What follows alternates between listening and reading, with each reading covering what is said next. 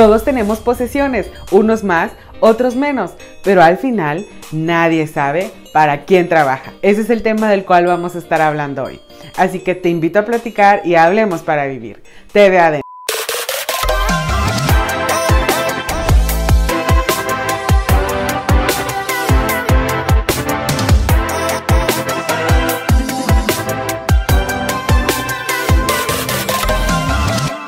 Nadie sabe para quién trabaja. Ese es el dicho de hoy. Hola, yo soy tu amiga Yasmin. Espero que este tema sea de bendición para tu vida y seguramente has escuchado este dicho en alguna otra ocasión. Este dicho significa refleja la incertidumbre de que ninguno de nosotros podemos estar seguros de quién es el que se beneficiará por nuestro esfuerzo. Todos los dichos encierran una verdad y de manera chusca se busca decir con sarcasmo las cosas. Pero deja de ser divertido cuando son situaciones que nos suceden a nosotros, ¿verdad? Todos tenemos posesiones, unos más, otros menos. Lo cierto es que no es competencia y también es que en la mayoría de los casos todos los bienes que poseemos son fruto de nuestro esfuerzo y de nuestro trabajo pues en donde regalan las cosas, ¿verdad? Menos aquellas personas que son medio tranzas y las cosas que tienen son producto de algo fraudulento. Pero de esos no hay aquí, ¿verdad? Aquí somos puros dichosos que buscamos hacer la voluntad de Dios. En la historia encontramos cómo el pueblo de Israel estuvo trabajando como esclavos para el faraón de Egipto. Esta era una civilización obstinada por tener muchos bienes y riquezas. Pero la obstinación de este faraón no es algo fuera de lugar en la actualidad, ¿verdad? Es algo que se encuentra muy común, pues muchos desean y anhelan con todo su corazón tener bienes y riqueza. Y de hecho dicen que no serán felices hasta obtenerlos. Pero te tengo malas noticias. Si alguien cree que hasta tener bienes materiales va a lograr la felicidad, está equivocado. La razón número uno es que en la Biblia encontramos que el ojo del hombre jamás se cansa de ver.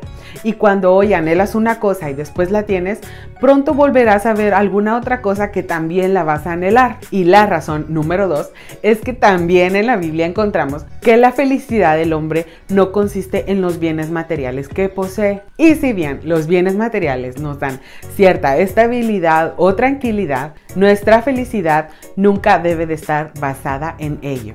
Y en la Biblia encontramos el libro de Eclesiastes como el libro de la sabiduría. Aunque abiertamente no se dice el autor de este libro, se considera que el autor es el rey Salomón, pues se autodescribe como el hijo del rey David en Jerusalén. Y este libro comienza con la siguiente pregunta. ¿Qué provecho tiene el hombre de todo su trabajo con que se afana debajo del sol? Imagínate, este hombre era considerado como el más rico hasta ese momento de la humanidad. Asimismo se menciona que él estaba lleno de plata y de oro.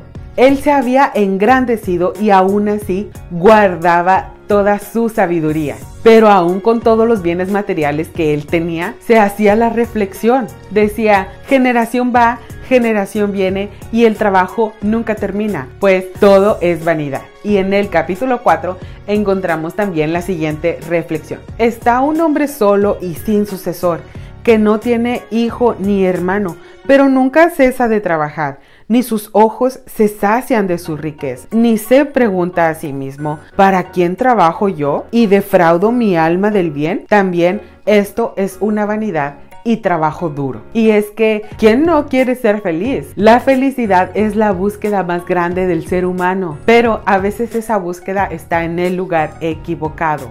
El pueblo de Israel trabajó por muchos años como esclavos para el faraón. El faraón jamás se sació y jamás reconoció el trabajo de ellos. Al contrario, se atrevía a llamarles ociosos, cuando por medio de ellos él engrandeció su reino. Y esta historia se vuelve a repetir en cada situación. Es muy probable que nuestro trabajo no sea ni reconocido ni bien remunerado y tampoco valorado por las personas que se benefician de ello. Y por eso Yahshua en el capítulo 6 de Mateo nos hace la siguiente observación. No os hagáis tesoros en la tierra, donde la polilla y el orín corrompen y donde ladrones minan y hurtan, sino haceos tesoros en el cielo, donde ni la polilla ni el orín corrompen y donde ladrones no minan ni hurtan, porque donde esté vuestro tesoro, allí también estará vuestro corazón. Por otro lado, Salomón hace mucho énfasis en que todo es vanidad y todo lo que existe en algún momento va a regresar a ser polvo.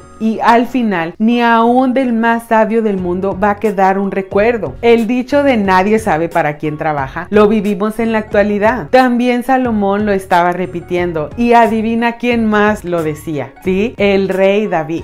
Mira lo que dice. Ciertamente, todos pasamos como una sombra. De nada nos sirve tratar de enriquecernos, pues nadie sabe para quién trabaja. Y por eso hoy te doy estos tres consejos para poder lograr tener una vida equilibrada y enfocada. Número uno, reconocer que no somos eternos. Recuerda que Santiago nos dice que somos como neblina y en un momento aparecemos y en otro desaparecemos. Número dos, la felicidad no es el dinero. Recuerda que la raíz de todos los males es el amor al dinero. Y número tres, reconocer que Dios es el dueño de todo. Romanos nos enseña que porque de Él por Él y para Él son todas las cosas. Así que ya sabes, cuando se trabaja para este mundo y para cosas solamente materiales, nadie sabe para quién trabaja. Pero cuando decidimos tener una vida enfocada y dedicada a nuestro Creador, sabemos muy bien a quién estamos sirviendo y para quién estamos trabajando. Pues Él,